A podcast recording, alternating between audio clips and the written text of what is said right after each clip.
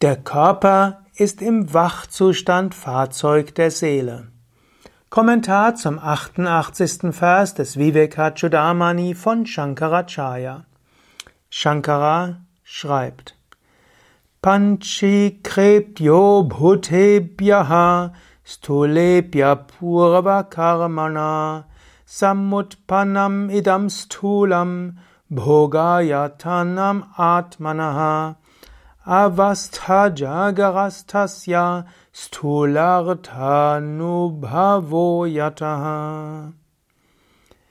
Dieser grobstoffliche physische Körper, entstanden aus den fünffach zusammengesetzten fünf grobstofflichen Elementen, in Übereinstimmung mit früherem Karma, dient dem Selbst als Stätte der Erfahrungen. In dem Wachzustand des Bewusstseins werden die grobstofflichen Erscheinungen, Objekte wahrgenommen. Ja, herzlich willkommen zum Vivekachudamani Podcast, zum Vivekachudamani Vortrag, auch Teil der Yoga Vidya täglichen Inspirationen, Teil des Vedanta Podcasts. Mein Name Sukade von www.yoga-vidya.de. Wenn du mich äh, siehst als Video, dann fragst du dich vielleicht manchmal, was ich dort so lese. Ich lese ja etwas vor. Und falls du jetzt als Video das Ganze anschaust, dann kannst du dir das jetzt hier so sehen. Wenn ich jetzt hier zum Beispiel lese, dann lese ich den Sanskrit-Text. Ich habe auch gleichzeitig, dann, ich habe darüber hinaus auch die Übersetzung und unten drunter habe ich die Wort-für-Wort-Übersetzung und die nehme ich dann zur Hilfe, wenn ich den Kommentar mache. Ja, und so sind wir jetzt weiter am Körper. Wir sind ja an der Atma an Atma Viveka, einem wichtigen Teil von Shankaracharyas Werk Viveka Chudamani.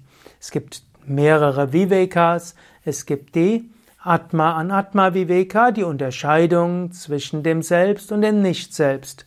Es gibt die Nitya Anitya Viveka, die Unterscheidung zwischen dem Ewigen und dem Vergänglichen. Es gibt äh, dann die Sat Asat Viveka, die Unterscheidung zwischen dem Wirklichen und dem Unwirklichen. Und als viertes die Ananda Sukha Viveka, die Unterscheidung zwischen wahrem Glück und vergänglicher Scheinfreude. Gut, und hier spricht jetzt Shankara über das Selbst und Nicht-Selbst. Und er sagt hier in diesen Versen, du bist nicht der Körper. Er hat zuerst mal gesagt, aus dem Körper kommen verschiedene Begierden, es kommen Verhaftungen und die führen zu Problemen. Dann hat er gesagt, der Körper besteht aus den fünf Elementen. Er hat gesagt, der Körper besteht aus verschiedenen Gewebetypen. Es gibt verschiedene Teile. Hm, indem du das alles analysierst, erkennst du, ich bin nicht der Körper. Beim letzten Mal hat er sogar gesagt, du kannst auch den Körper als etwas sehen, wo Urin und Schleim und äh, Fäkalien und Eiter und so weiter drin ist. Hilft dir vielleicht auch. Und der Körper hört irgendwann auf, altert, wird krank, schafft Schmerzen. Du bist das nicht. Löse dich davon. Jetzt hier sagt er, der Körper ist Stätte der Erfahrungen.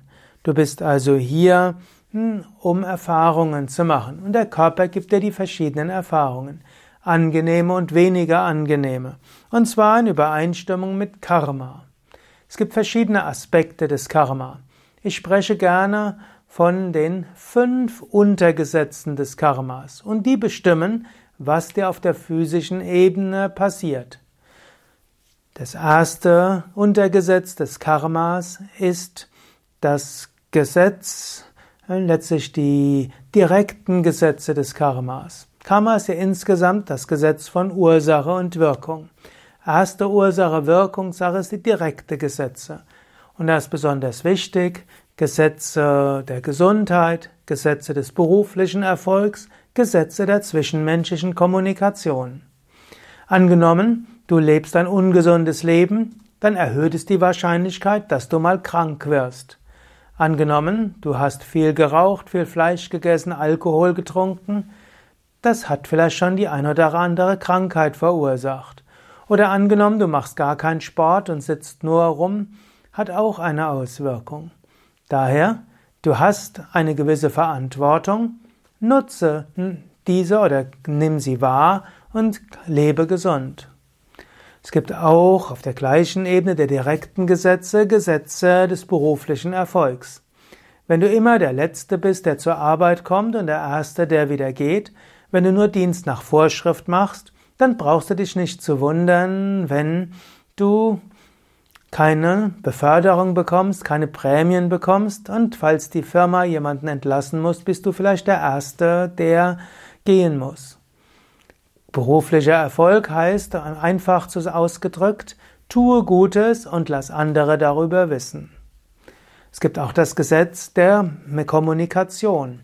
Wenn du es erlebst, dass du immer wieder in Konflikte mit anderen Menschen kommst, stimmt vielleicht deine Kommunikation nicht.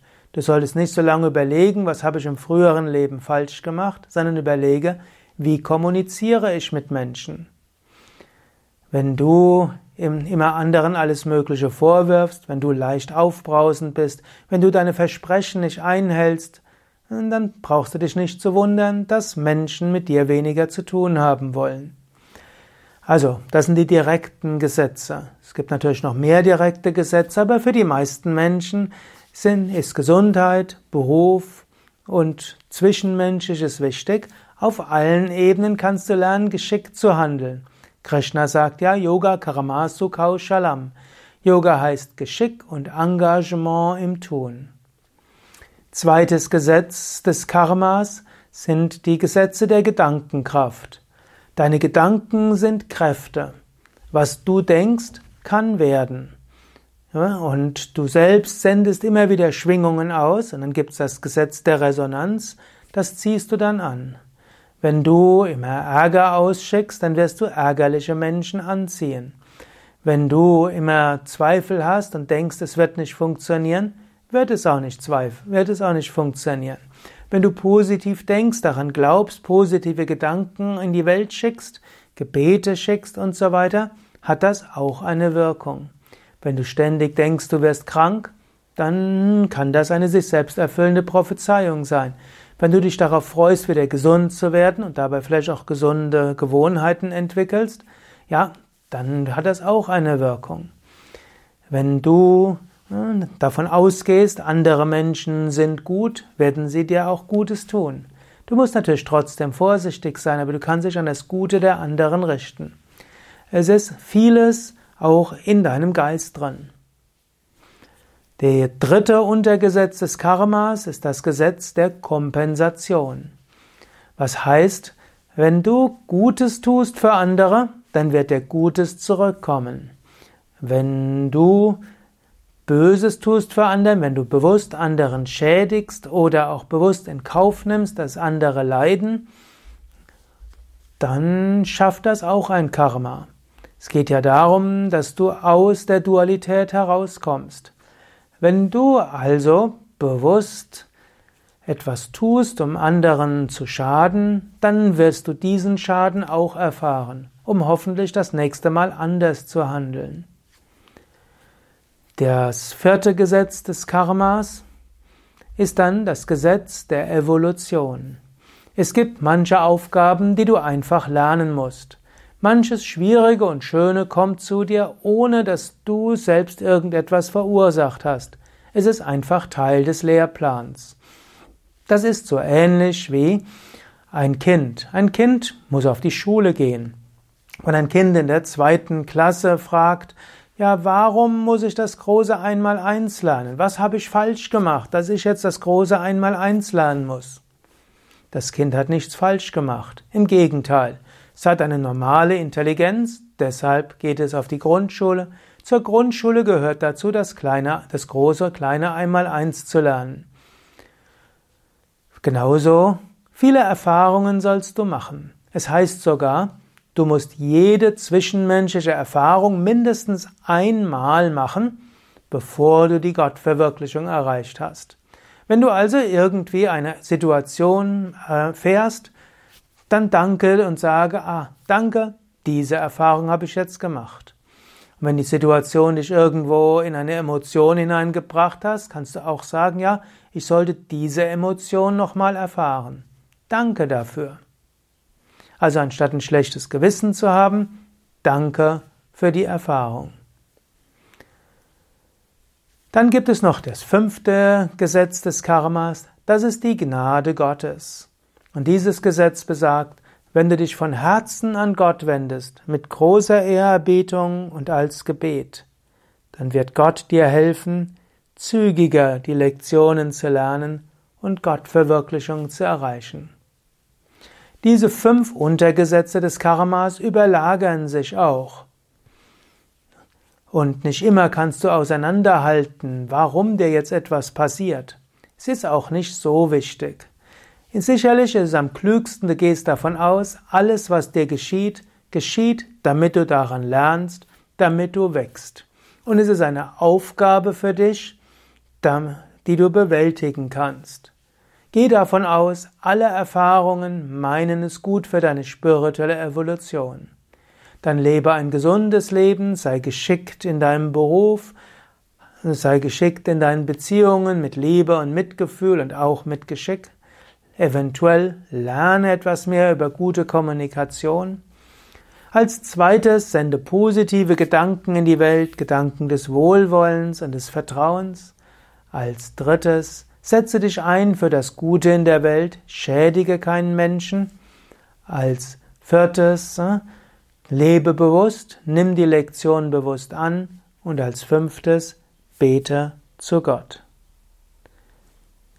Bei allem eingeschlossen ist, sei dir bewusst, in Wahrheit bist du nicht der Handelnde, du bist das unsterbliche Selbst und du selbst machst nichts. Lass los, vertraue Gott, erkenne, du bist das unsterbliche Selbst. Der Körper ist nur, wie er hier sagt, aus den Verbindungen mit Elementen zusammengebracht. Er ist grobstofflich, Stula. Er ist entstanden, Samutpana, aufgrund früherer karmischer Situationen und letztlich aufgrund von Karma. Dieser grobstoffliche Körper, Stula, ist die Stätte Ayatana der Erfahrungen, Bhoga, und zwar des Selbst. Das Selbst macht diese Erfahrungen. Und wann macht das Selbst die Erfahrung? Im Avasta, im Zustand. Und welchem Zustand? In Jagara, im Wachzustand. Und so macht er die Erfahrung Anubhava von grobstofflichen Stula Dingen. Im Wachzustand ist der Körper da, im Traumzustand ist er nicht mehr da. Im Wachzustand erfährst du dein Karma und die Konsequenzen deines Karmas, bekommst du Aufgaben und Erfahrungen. Daran wachse und lerne, du bist das unsterbliche Selbst, der Atman.